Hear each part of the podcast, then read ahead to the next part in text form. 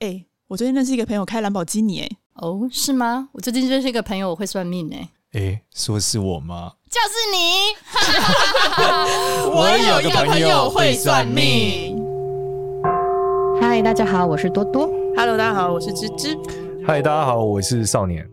哎，今天要聊一个厉害的了，厉害的，厉害的。对，这个厉害的就是我们要来聊这个全球首富的命盘，也就是 Elon Musk 的命盘。哦，我我最近就是发，我那天超有趣。其实我在想，他他到底是真的吗？我讲那个故事是这样，故事的起点到底是什么？因为我大家看我 FB 发了嘛，就意外疯传。这个起点是这样，首先就是我看了那个 Elon Musk 的命盘的时候，就是是我一个朋友，嗯，他就是一个占星师，然后这个占星师呢，他就是发布了这个 Elon Musk 的星盘。那你知道占星师的星盘呢？其实他们那个那个软体都会把时间打在。某一个角落，左边或右边，你可以直接看到那个时间。嗯，所以呢，我就拿那个时间来跑他的命盘。嗯、然后那个占星师说，是因为最近他出自传，自传上面有写他是七点半出生的，南非时间，理论上应该是南非时间，嗯、因为他写七点半嘛。嗯，那我就想说，那我来排排看哈，就排完，我觉得哎、欸，这个命盘挺有趣的，我就发给我学生们，就让大家看说，哎、欸，这个命盘就是符合一些我们之前讨论的东西，叫大家看完。就看完的，同学也觉得哦，就是看完之后，就是说一一眼间看不出来。然后我说我也是，然后我们就想为什么？他分析吧，大运怎么样？就讲一些逻辑啦。就讲完之后呢，我就是因为这个命盘嘛，我就那天在公司的时候，他们就说要录东西，我说哎，那不然我们早一天来录马斯克命盘好了。好，不过这种公布别人命盘，我觉得要问一下神明，我就问一下关公，关公说别急，别急，别不要发。嗯，我说哦，好吧，那就不录，我们就不录。然后我就想要跟大家分享嘛。就后来回家的时候，我就是同学们讨论完我们一些结论嘛，然后我觉得有些紫微斗数观念是很有趣的，我想分享给大家。那这时候我就想说，那来发一笔好了。然后这个关公就说可以，可以发。好，我就我就开始写嘛，写一些我大人分享给我的朋友嘛。然后写写写完之后我就发上去了。发上去之后呢，忽然间就底下同学说很励志，我想说为什么很励志？然后在底下人就有留言说这个很有趣，会红。然后大家就开始哎，就开始有有一些我不是我朋友的人，可能是发追踪我的人，开始艾他朋友的名字。嗯，我想说怎么？然后底下开始有人就说哎，这个南半球准吗？你时间准吗？结果转眼间我回头一看，一百个分享，嗯，然后再过五分钟之后，两百个，他就爆发了，最后是几千个分享，嗯，然后爆对上千个分享，然后我就想说发生什么事情啊？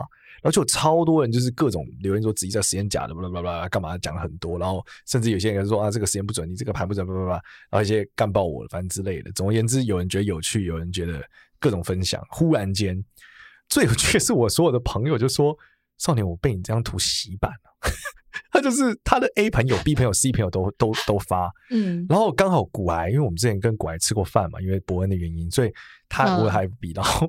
他也分享，然后他他在他那一天的 podcast 里面讲了，就更多人进来了，因为他的粉丝超级宇宙多嘛。我们这个新创圈币圈比较有名一位叫 Fox 肖尚农也分享了，嗯，然后也是一样，就是忽然间整个圈子就是洗版洗到不可思议，就大概是这样。然后我通通称这叫什么紫微斗数的高光时刻。因为没有那么多人，就是就是在意紫微斗数的技术，大家对占星还是看比较多嘛。对啊，所以大家对紫微斗数一知半解嘛。然后我一开始就是好好回，就跟他们解释，就是说为什么不用南半球的好好回。那我先跟大家科普一下哦。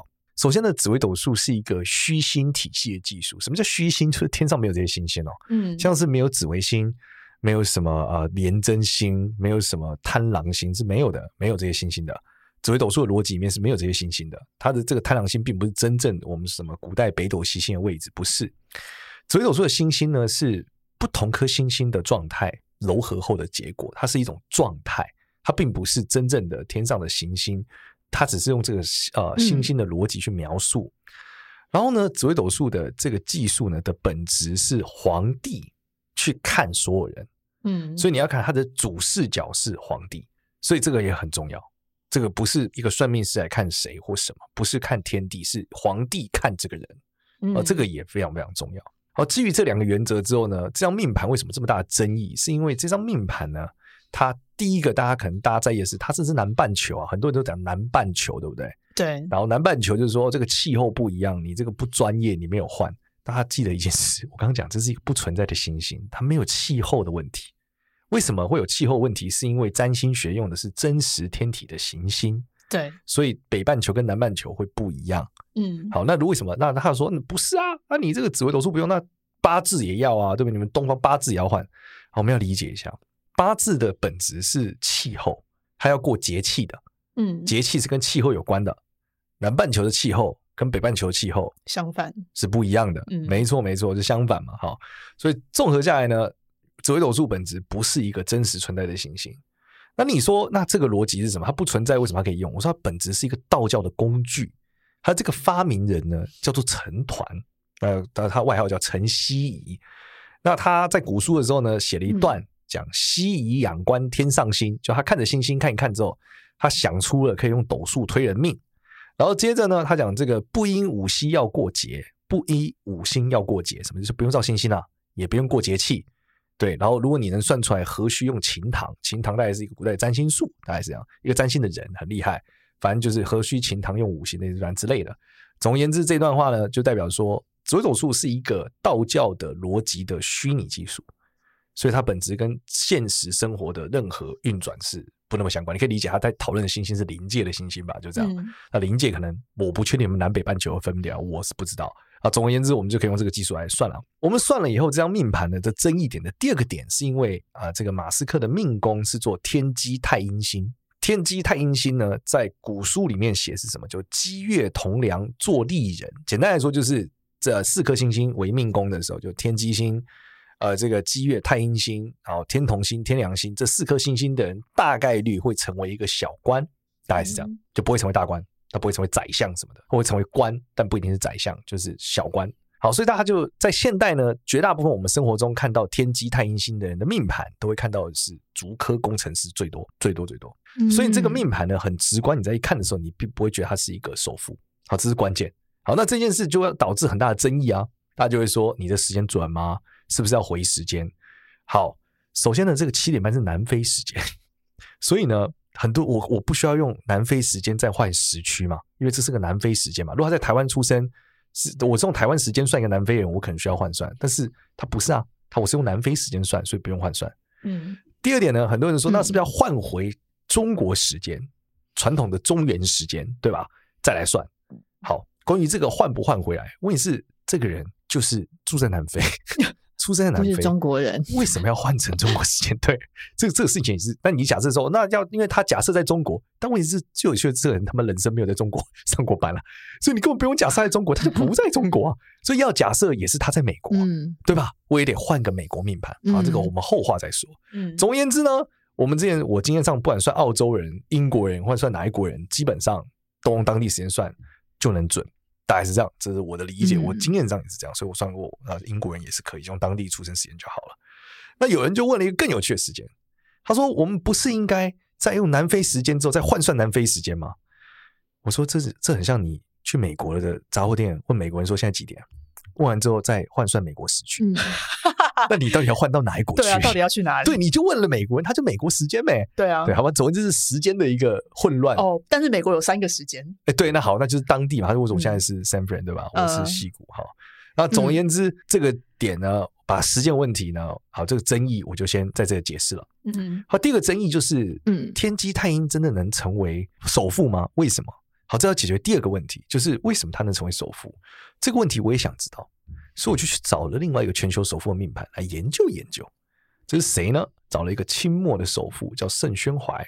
嗯，盛宣怀这个人的故事是什么呢？总而言之，他就是考状元考不上，考状元考不上之后呢，他就跟着李鸿章混，就混着混着，李鸿章那时候很乱嘛，所以要洋务运动嘛，开始做清末民初要各种洋局嘛，开始做电信局，对不对？铁路局，对，然后能源业、矿业，我想说这些不就是 Elon Musk 上班的内容吗？哎，对啊，他就做这些东西嘛，然后做银行、纺织，反正就是些限制性的。总而言之，以这个电信为为电报为主嘛，因为战争要打电报嘛。对。然后做了这些行业之后呢，嗯、你也知道那个时代就是你知道一开始是关的，但随着这个八国联军各种打来打去之后，好像你关的好像变明的，好像分不清楚了嘛。嗯、对，没有人在抓贪污，因为把国都要灭亡了，清朝都要消失了，所以到最后呢，就合理莫名其妙的就地合法变成他的，哦、所以他就有了电报局的的钱，他可以赚电信局的钱，对吧？嗯这是什么？这不就是 Starlink 吗？他可以赚交通业的钱，铁路、马车、能源，这不是 特斯拉吗？对吧？那你说公火火车不就是就是是 Hyperloop 吗？就是他的无聊公司嘛。这、嗯、然后他最近买了 X，不就是电报嘛，报发报纸嘛，广播嘛。嗯、然后他要做银行嘛，他不想做、啊，他要做一个 payment。对，所以你就会发现哦，他们是一样的事。对。然后我看了一下盛宣怀的命盘，他命工作天同天梁星。嗯。所以呢，综合下来是很像的。所以这都意味着哦，原来为什么积月同梁在古代是做官，现在会变首富？因为这些工作和赚这些钱的内容，以前只有公卖局，嗯、但现在你变成私卖局了，嗯，你就会盖合押。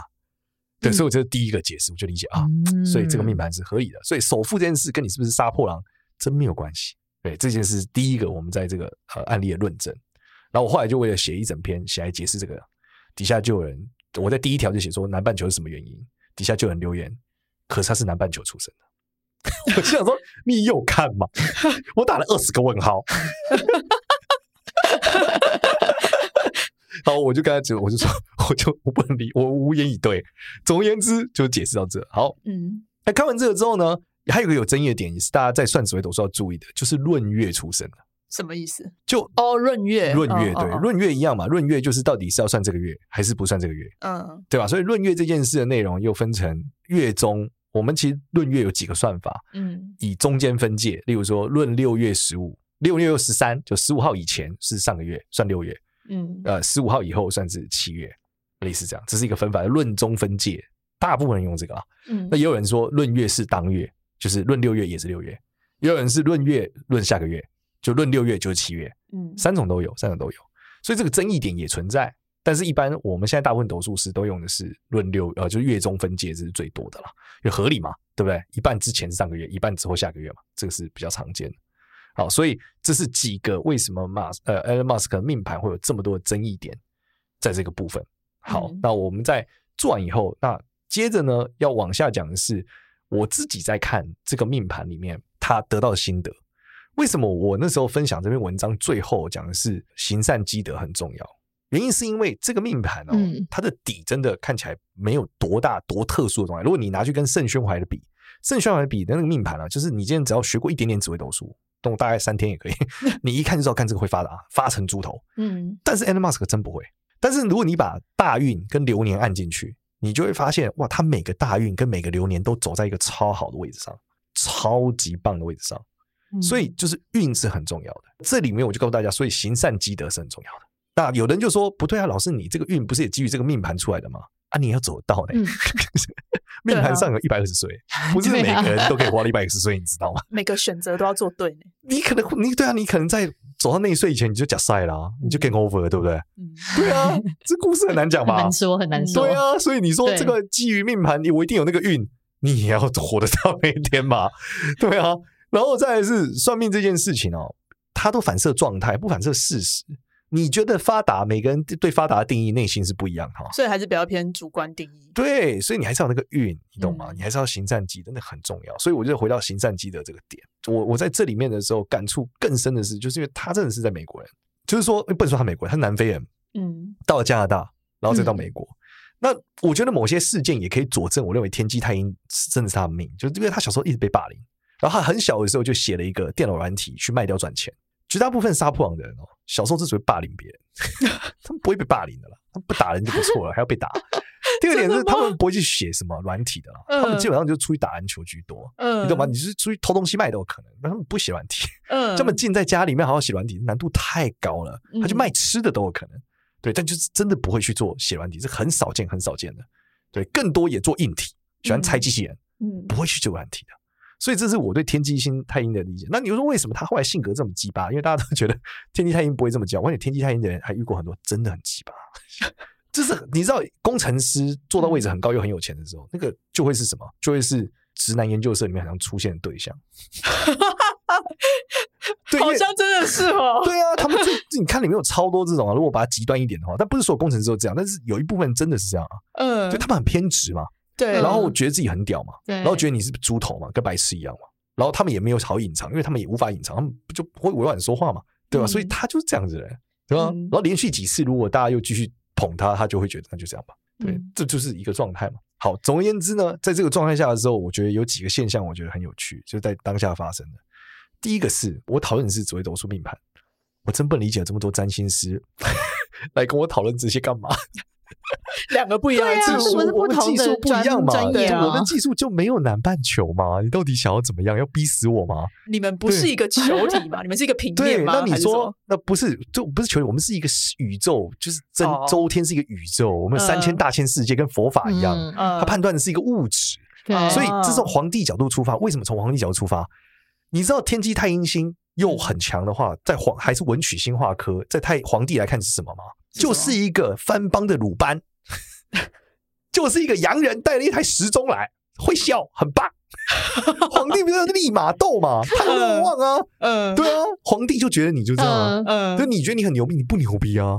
那事实上，事实上，全球首富在美国很牛逼，也不牛逼。美国的你看，总统或是一个市长，对不对？加州的州长都可以玩死他，对，各种法律税务就玩死他了，对，所以真不厉害，对吧？这这那至于这对于中国皇帝来说，他更不厉害，嗯，对吧？你想想看，对于这个大陆现在的领导人来说，他弹根手指，你工厂都消失了，你有什么好厉害的？没错，你不就是范邦鲁班吗？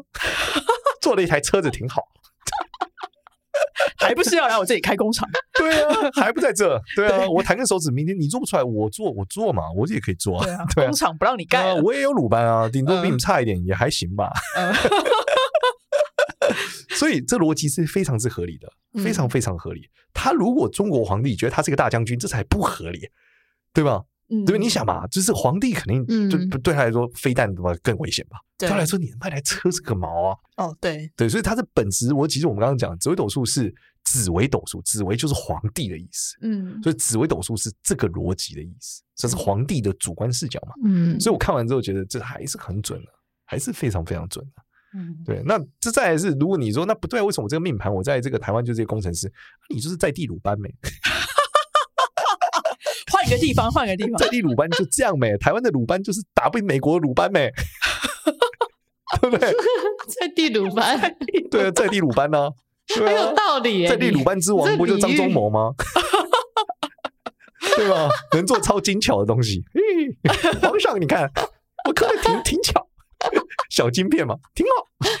以前在刻那个核桃里面有那个对对刻字嘛。皇上，您看着核桃刻刻那个核桃粥还是什么东西的？对是吗？还有什么？故宫里面对，还有铸剑嘛，很会打剑，哒哒哒哒。皇上，你看这宝剑如何？挺好，挺精巧。就一样嘛，所以我自己觉得这个命盘是非常非常合理了。好，那接下来往下就是我们要讨论，就是说至于说论月这件事，这的确是个争议，我也不能去解释什么。但事实上，你把论月打进去，你会发现你其实很难看出来，你还是很难看出来他是首富，真的，他没有那么容易。这边要讲到最有趣的，最后我尝试一件事：如果大家真的这么在意要 relocation，我说就是换地方换命盘，那我们如果把南非时间改成加州时间。很合理吗，因为他最后的发迹都在加州嘛，嗯，对吧？他的命盘就变成跟盛宣怀长很像了。哦，真的吗？没错，哦，这就是一个首富命盘。哦，然后但是他们还是做类似的事，但他还是差一点，因为他肯定没有盛宣怀有钱。我看他盛宣怀多有钱，盛宣怀在死前的时候的记录啊，他留下的遗产记录有记录的，是一千两百万白银。一千两百万白银是什么呢？是半个维京群岛。哦，就美国政府买下维京群岛的时候，是用两千四百万，五百万左右。嗯，然后那时候的美国首富呢，有七百万两白银，嗯，所以他将近于美国首富的两倍。这还是登记在册，你知道这种东西在我们相信，在这个那时候的清朝，登记这件事一定是超混乱的，大概只有百分之一吧，就是之类的。所以大家有人推估，他应该是有三千万白银。然后这个三千万白银，这个银就不管一千两百万、三千万，这个数字有太多。但我可以告诉你，这个数字你听完你也没有感觉他到底多有钱。他儿子呢，在一代内败光。你想说啊，这也没多少嘛。他儿子最有名的事情呢，就是在一个晚上输掉一百栋上海十里洋场洋房，一百 栋不是一百户哦，一百栋，一栋可能有很多户啊，一百栋一个晚上，一个比大小，很厉害，很有能耐。对，他儿子就是从小就是不愁吃穿，然后呃赌博嘛，一把就输掉了。然后输掉，你以为他儿子就倾家荡产？没有，他儿子还是照样继续输，没有差，因为太有钱了。然后他儿子呢，有个超强打工仔，这个打工仔已经大家都没想到，就是宋子文。嗯，宋子文是谁呢？宋子文的姐妹们嫁给了孙中山跟蒋中正，所以就知道盛确是这个他儿子，就是盛家有多有钱，多有钱。宋家只是个帮他管账，太有钱了，钱是无限的。嗯，但是呢。因为他们他就是挥霍嘛，又没有行善积德。因为这些钱，你说他这个银两不是贪污来的嘛？嗯、说穿了贪污来的嘛？这叫国库通我库嘛？对吧？对。所以结局呢，他最后是下场非常凄惨的，就是共产党充公他们家了嘛。充完了之后，他生活作息也没有改，又没有钱，所以最后圣呃这个圣圣恩仪吧，他儿子应该圣恩仪，圣恩仪是呃脑溢血而死，但死前的时候非常之穷困，还在讲说能不能吃个肉，连肉都没得吃，非常非常惨。嗯，对，所以一代败完，你看一个富就是富可敌美国的一个数量，最后也是什么都没了，没有行善积德。对，所以关键还是要行善积德。嗯，对，这是善积对，这本质是讲这个啦。就我就发这个篇文以后。底下就有人就骂我说：“我最讨厌简少年，就是每次他把算命跟这种信仰结构在一起，一定要做善事。”我想说，太负面了吧？这个人。对啊，做善事有什么不对？做善事不好吗？做善事跟对啊。他说我最不欣赏的就是他这样。我想说，是哪里来的什么键盘酸民啊？真的、欸？我要回答什么？我要推广大家就什么去做这个杀人放火嘛？对啊。天哪！接着呢，最有趣的就是因为他。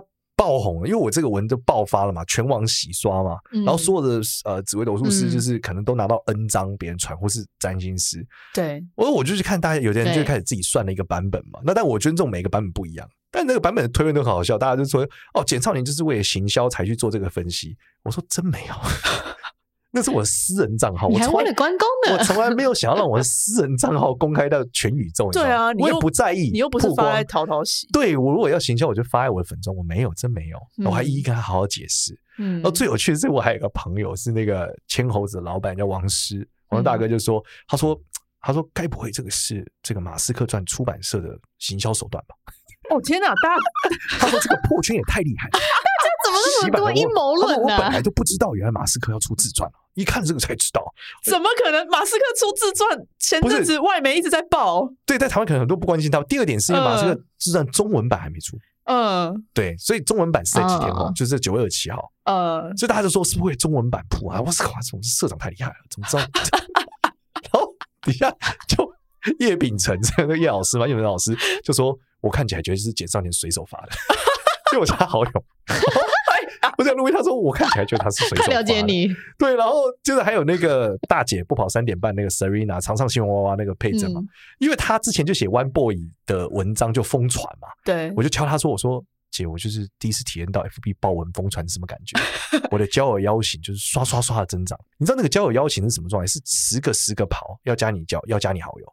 然后就是疯狂刷起来。你，你的好友不是已经到上限了吗？对，但我没有通过，但是他会一直邀请，一直邀请到，嗯嗯嗯、邀请到 FB 竟然跳通知说，哇因为太多人邀请了，所以我们将把你前面的邀请给取消掉。我要我靠，这是什么样的一个体验呢、啊？我从来没有第一次感受到爆红哎、欸，我第一次感受到正面的感觉。只是他没有传些奇怪照片给我，嗯，真的是刷刷刷的加哎，刷刷刷的加，我从来没有这样过哎，嗯，我有粉丝刷刷刷的涨过，但我没有个人账号被刷刷刷的加过。嗯，真的是不可思议，我从来没有这个体验，真的没有这个体验。对啊，因为大家不知道你有个人账号啊，只有朋友才知道啊。对对对对对，虽然我的朋友很多，我四千九百多个朋友。对啊，然后发现，哎，你原来你会在这个账号发一些东西，有趣的东西，发一些生活中有的没的事情。对啊，对，然后就啪啪啪啪的刷版，然后刷完之后，我就忽然间，你知道，有一种不自由感、尴尬，然后 感觉我发一些废文，以前可以开开心心的发废文。现在想说到底怎么办呢？然后我就问了关公，关公说：“你就发吧。” 所以我就发了一个那个什么买，我好像发买耳机，还不知道什么鬼吧，还有发了一个假面骑士十周年的废文。回到我正常生活，回到正常生活，对，回到正常生活。对，然后我在往下看的时候呢，就觉得有蛮蛮多有趣的，因为我才知道大家是怎么看简少年的。第一个就是因为大家看我叫简少年，觉得我年纪很小。所以很多人留，很多人写的时候就说啊，那个算命师一叫少年，就是年纪轻轻这样子。我想说，干蛮开心。我现在三十六岁了，迈向四十有点小恐慌，不是很少年了。对啊，然后有的是什么？他留言之后，然后我他留言之后，他有探讨出出说出一些他认为学理上要更改的。所以的确，我这里在跟大家分享，我从来没有在外面讲过这件事啊，我只有对我学生讲过。其实紫微斗数是可以造节气牌的，嗯，就说紫微斗数这个命盘的确可以制造出一种叫做节气盘。节气盘，二十四节气吗？对，怎么说呢？这个关键来自于说，你可以用八字的逻辑套在紫微斗数上，这是可以做的。嗯，但是首先第一个是你大运的起点得改，嗯、就是你的大运不能照紫微斗数的大运走，你要照八字的大运走。嗯，那它的确可以用天干地支来套。接着你的流年运本来就是照天干地支来套，所以你两个东西的确是能套上。但只是关键是你的大运得用八字大运来做，然后你换流月的时间点要用节气换，然后你过年得用立春过，你不能用原来就是紫微斗数。紫微斗数原来是初一就过年，但是八字逻辑不是，它是立春才过年。所以如果你要拿紫微斗数，你打完一个生辰八字以后，你要套八字盘是可以这样套的，也会准，也会准，而且是一个。特殊的观点，只是现在没有紫微斗数老师这样做，没有人这样做。然后，如果你真的要跟我追究说南半球正确最精确的算法，那应该是拿紫微斗数套节气盘的过程的时候，顺便在排盘的时候就套完全相反的南半球，就照八字逻辑套相反的这个干支逻辑去套命。嗯、那这样子你的确能套成，就是你会找到一个真正所谓的呃，以紫微斗数逻辑再加上你。硬要有北南半球的气候逻辑的命盘，这个是会有的，这个是会有的。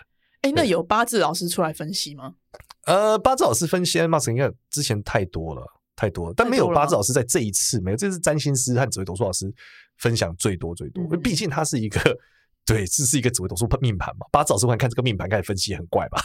不是，就是他就是根据他的生辰八字、啊。哎呀，那很多，那很多。其实，在今天出现之前就超级多了。嗯，就超多人在底下留言啊，就说你这个时间乱写，我算就是卯时。我想说，可能人家自传上就写这个，不然知道怎么样，对不对？我打电话给妈、啊，问他说你是不是记错？就有人留言说会不会他妈记错？我说也有可能跟台湾阿妈一样，就是。你为什么会讨论这么邪门的吉时？都是吉时偏门，不是因为台湾的确也是有可能啊，妈妈记错时间嘛，也有可能。但我我哪知道啊？对，他命盘写的，我就只能来讨论。而且我从自头至尾，我都没有这么认真的，真的想要充分的什么去这颇预测马斯克的未来，嗯，对不对？我没有买他股票，嗯，我有买。对，但是哎、欸，有占星老师主打他分析的很准，说跟着他买那那个特斯拉都赚哦。